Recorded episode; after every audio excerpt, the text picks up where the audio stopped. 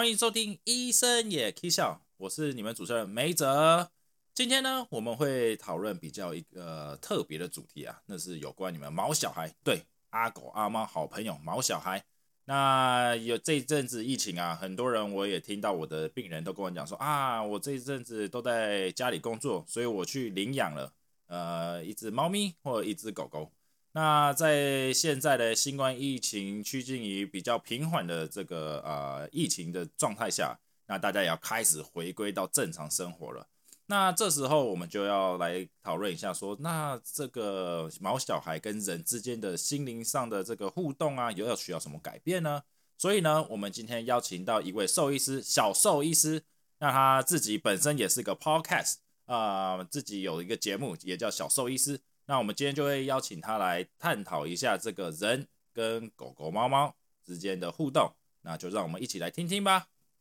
哎，你知道台湾今天本土的病例数是加零吗？我们终于回到从哎，我们是五月多开始进入三级警戒嘛，然后终于在今天我们又回到加零。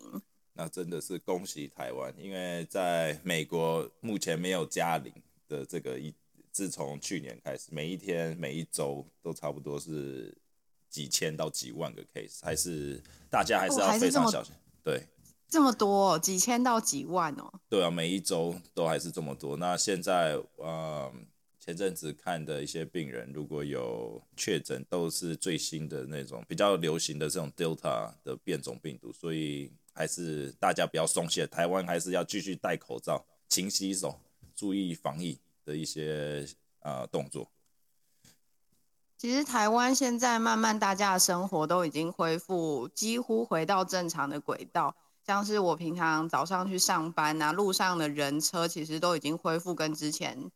大概四三四月以前都差不多了。然后最近啊，其实就开始有一些狗狗、猫猫来医院，然后主人会说：“哎，他最近好像很焦虑。”会一直咬脚脚啊，会一直舔毛，或者是还有的是那种尿尿开始尿的不好，血尿啊，或者频尿什么的都开始又开始变多。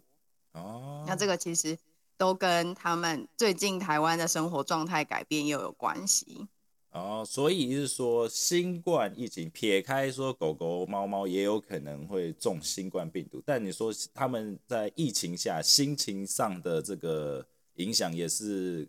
跟人很像吗？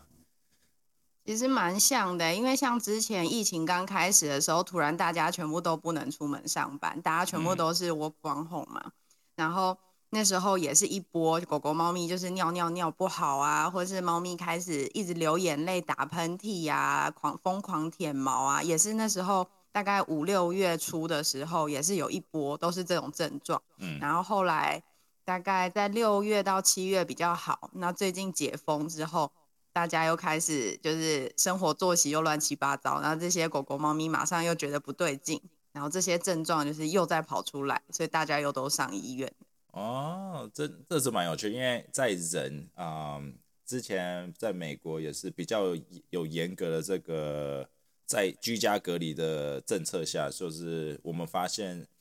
呃这种精神的。求诊的这个人数啊，有直线上升，尤其是有关这种忧郁 （depression） 的这种症状，像很多人，就是我相信狗狗、猫猫也应该也有类似状况，就是长期的在同一个空间、密闭空间没办法出门，或者是就是重复做同一件事，每天做一样、长时间做一样事情，很容易有这种啊 depression，就是心情没提不起劲，每天都感觉这种。就是非常累，然后怎么睡也睡不饱，然后，啊，人就是会一直想找人聊天，但你可能每天都聊同一件事情，到最后就变得自己非常的自闭。所以那阵子美国有发现说，求拿那种 anti-depression 的这种 medication 的量也突然暴增。嗯，我看诊的时候也是有很多人都说，哦，医生，我最近自己一个人在家好无聊，有点。就是想一些不该想的事情，你知道吗？所以，对，我不知道，像听起来好像你们的，就是这些狗朋友、猫朋友，都是也有像人一样 quarantine 呃以后的这些症候群或什么的。有啊，而且你知道网络上大家都开始 PO，因为一整天在家上班，然后没事做嘛，闲暇时间变多，然后觉得 PO 自己在家里吸狗吸猫，就说不能对，然后就说哎不能出门，压力很大。以前大家会去运动会聚会嘛，那现在没办法出门，压力很大，那就去吸猫吧。然后就呃大家都会 PO 那个吸猫很舒压。然后我呃每次一看到这种贴文，就心想哇，又一只压力很大的猫来了。呃所以不是啊、因为好，那以人的医学来讲，说这做这种事情的时候，就是人很 enjoy 的事情，这种非常愉悦的事情，脑内的多巴胺会分泌，舒压吧？对，脑内的多巴胺会激增，那这种就是什么快乐荷尔蒙那种，就是哇 whatever，反正就是吸狗吸猫那种人会突然变得很亢奋、很快乐，所以我不知道狗狗、猫猫被吸的时候也会很快乐、很开心吗？他们应该压力蛮大的，就是人把自己的快乐建筑在狗猫的压力上，这样。因因为我哦不好意思，因为我刚刚前阵子我在家就是看诊的时候，有时候无聊，我会把狗抓过来，然后一直揉它，就很很开心很爽。但是那个狗感觉有点无奈，但我就说哦太开心了，每次揉完它，我就说好我要去上班。你的狗可能压力也有点大、哦。有有有，所以我每次我的双手过去的时候，它会倒倒退三步。因为像我前阵子看诊的时候，就是有遇过，就是突然猫咪尿不出来。嗯那在年轻的猫咪尿不出来这件事情，就是尿不顺啊，可能频繁会看它们一直跑厕所，一直跑猫砂，一直蹲尿，可是尿可能就滴滴答答，或者是以往都在猫砂盆上厕所，然后突然就是尿在其他的地方。其实这个常常是它们就是下泌尿道症候群的一个警讯。嗯那会说是症候群，因为它有可能是发炎而已，也有可能是感染，甚至是肿瘤，所以我们会统称是叫泌尿道症候群。这，OK，样，那通常年轻的小朋友、年轻的猫咪比较常是呃自发性的尿道炎、膀胱炎这样子。那那个时候就是假设我们做完检查，然后我跟主人说，诶，它可能是自发性的膀胱炎哦，然后主人就一定问说，诶，什么原因会导致这个疾病？我就说，嗯、这个可能会跟最近猫咪的紧迫，就是压力比较大会有关系。然后通常主人就会很受伤，就说为为什么我最近 work from home，我在家里陪它，哎，怎么他压力会很大？嗯我就说那问题可能就在你身上了。对，哇通常主人会蛮受伤这件事情，所以你家的小朋友可能，你家狗狗可能压力其实也蛮大的，这样。不会不会，我的家狗泌尿道没问题，每天早上三啊一天三泡尿，这是没这是不会少的。就像你刚刚有提到的，早呃台湾最近有开始呃解封的状态，意思是说人开始会慢慢出去，开始回归到他们的这个社交生活，还有一些工作的一些 schedule。那你有没有发现，在这一段的 transition 就是变化中，呃，猫咪或狗狗或 even 主人的心情上的转变有没有什么不一样？就是你的看诊的这些病呃病症啊，跟现在解封有没有什么呃不同的地方？其实就是跟之前刚开始进到三级那个时候状况真的很像，因为像那个时候是呃主人可能早上八九点就出门上班，然后晚上可能六七点才回到家，所以平常猫咪狗狗的作息会是早上可能跟主人一起吃完饭，然后中间一大段时间就是自己的时间，可能就一直睡觉啊，或者是吃点起来吃点东西，然后呃舔舔自己的脚脚，舔舔自己的肚子，然后嗯看看外面的风景，又开始睡觉，然后一直到六七点主人回家，然后才开始有互动。嗯那进入就是三级之后，就变成哎一整天都有人在烦他，一整天都有人喂他吃东西，一整天都有人就是突然去吸它，去去搓搓揉他这样。那现在我们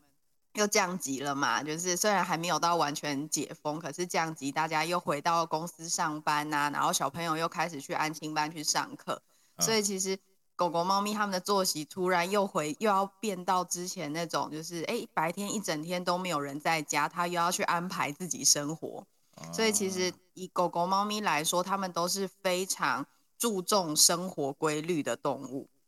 它们一整天其实就跟那个小朋友的课表一样，早上几点几分，然后做什么事情，然后再来几点要做什么事情，其实他们的生理时钟比我们人准时太多。然后我们人的作息就超乱的嘛，一下要上班，一下又休假，还有周休二日或中间突然请个假，这些变动对他们来说其实都是一个哎，突然生活有一个很大的冲击进来的感觉。如果太频繁，就有可能让他们觉得他们的生活过得很不安稳，好像有什么事情要发生，那这个时候就有可能出状况。对啊，其实人也是吧，人只是很习惯我们一到五上班，周末休息。然后，可是如果人是活在一个很变动、很动荡的时代，其实心理的压力啊，那些也都会很大，不是吗？对啊，但人是一个非常善变的动物，他看到什么就想要去做什么。他比，所以我说真的，如果我有员工我要请的话，我会请有猫猫狗狗个性的人，就像你刚才讲，他们很需要按部就班，就是几点到几点要做事情。人是非 常看到，就我觉得人哦。比狗还要更狗，因为你看到是有兴趣的东西，人就爆冲就跑掉了。因为有时候病人，你知道，看在医院待一段时间，我记得我跟我同事，就是那阵子好像是什么美国的这个篮球比赛吧。那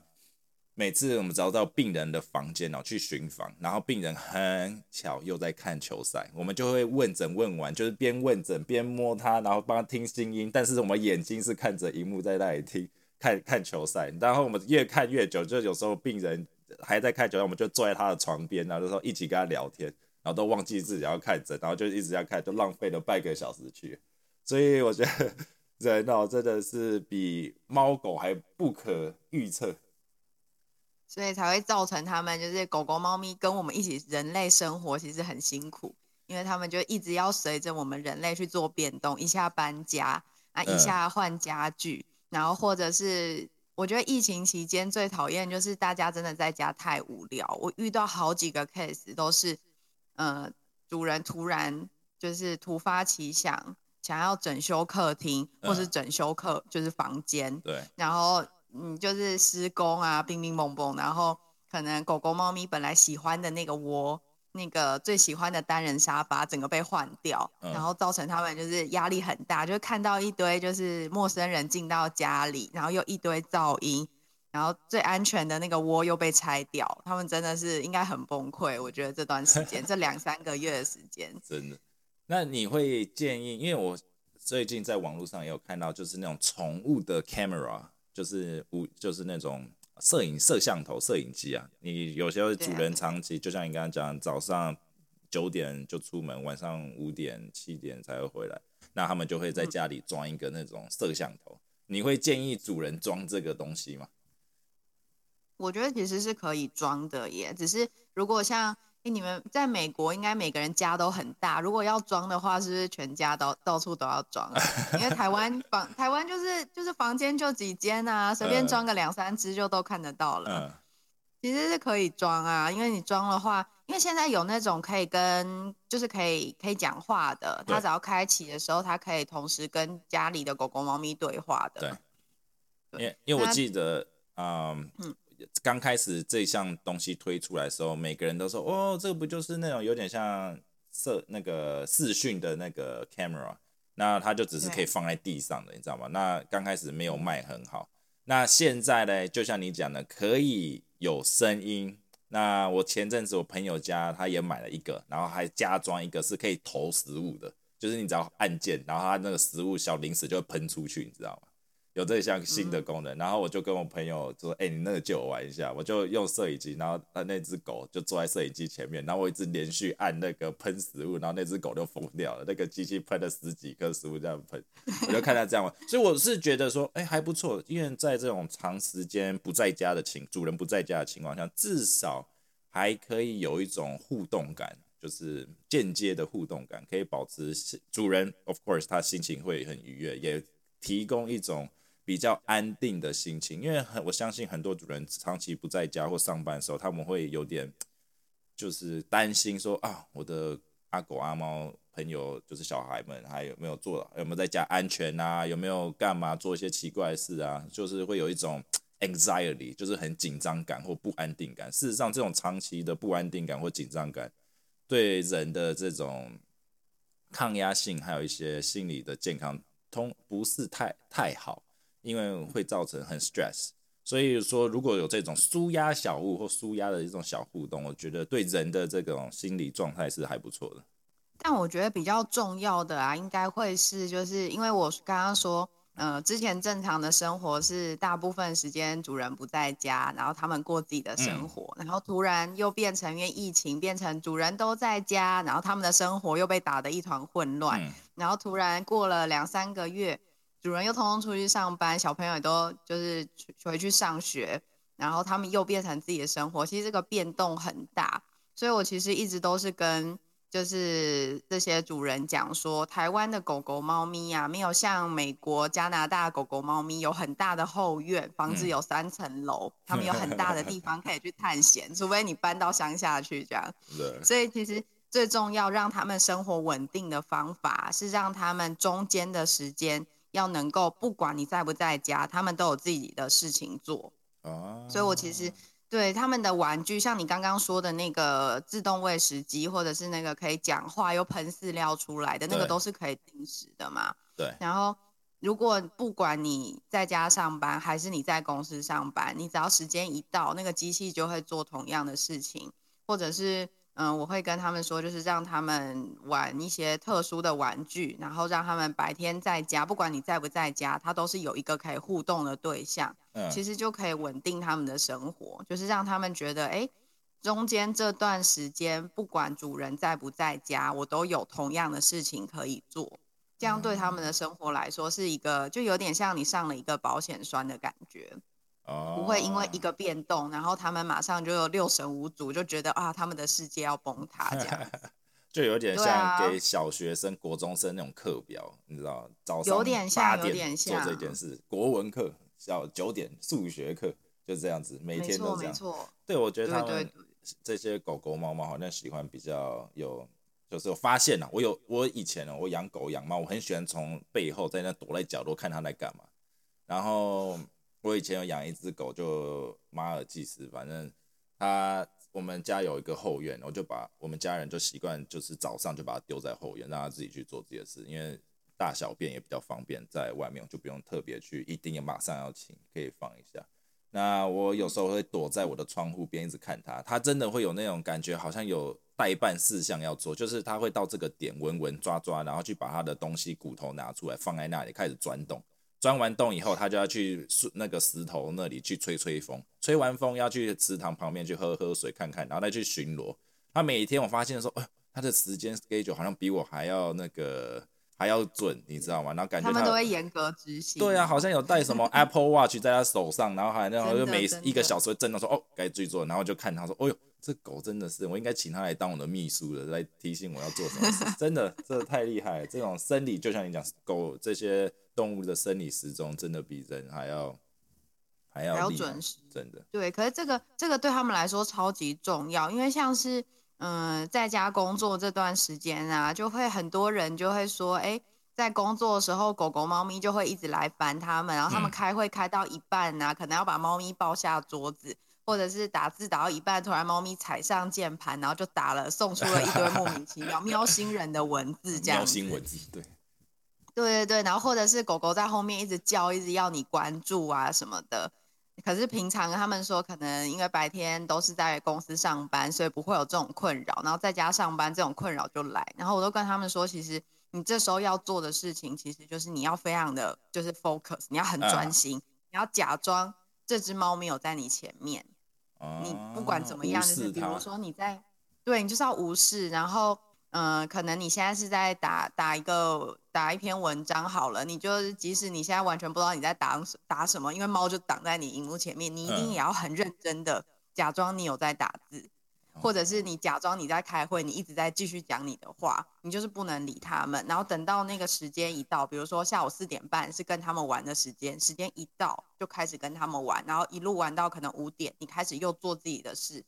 就是你时间要比他们还要准时，然后。可能花个两周的时间帮他们抓到那些时间点，他们其实就知道。哦，但是帮他们把时间固定下来，这样。但是但是你说像做就是 pretend 他不在那里，你就无视他自己做自己的事。但有多少人，多少主人能忽忽略掉这种猫星人对他的这个肉球可爱或者是什么？哦，我不可能的。如果他躺在我键盘，一定第一个相信。很多主人一定第一件事就是拿起手机帮他拍照，说：“哦，怎么这么可爱？怎么这样子？你你是不是在跟我要讨什么东西？讨关怀？你知道这是我说实在，你要下一秒就是把脸塞到他们的肚子去开始猛吸。对啊，这不可能啊，这太难了。像如果我的狗突然做什么动作，我就说：哦，太可爱了，赶快拍照或者什么的。你知道那个，这样他就成功啦，就取得你的关注啦，对不对？没办法。然后两个人的作息就会一团混乱。我们人不就是活在混乱的世界里吗？就是每天都是有一些这种。但我觉得比较重要的啊，应该会是，就是因为我刚刚说。呃，之前正常的生活是大部分时间主人不在家，然后他们过自己的生活，然后突然又变成因为疫情变成主人都在家，然后他们的生活又被打得一团混乱，然后突然过了两三个月，主人又通通出去上班，小朋友也都就是回去上学，然后他们又变成自己的生活，其实这个变动很大，所以我其实一直都是跟。就是这些主人讲说，台湾的狗狗、猫咪呀，没有像美国、加拿大狗狗、猫咪有很大的后院，房子有三层楼，他们有很大的地方可以去探险，除非你搬到乡下去这样。对。所以其实最重要让他们生活稳定的方法，是让他们中间的时间要能够，不管你在不在家，他们都有自己的事情做。哦。所以我其实。对他们的玩具，像你刚刚说的那个自动喂食机，或者是那个可以讲话又喷饲料出来的那个，都是可以定时的嘛。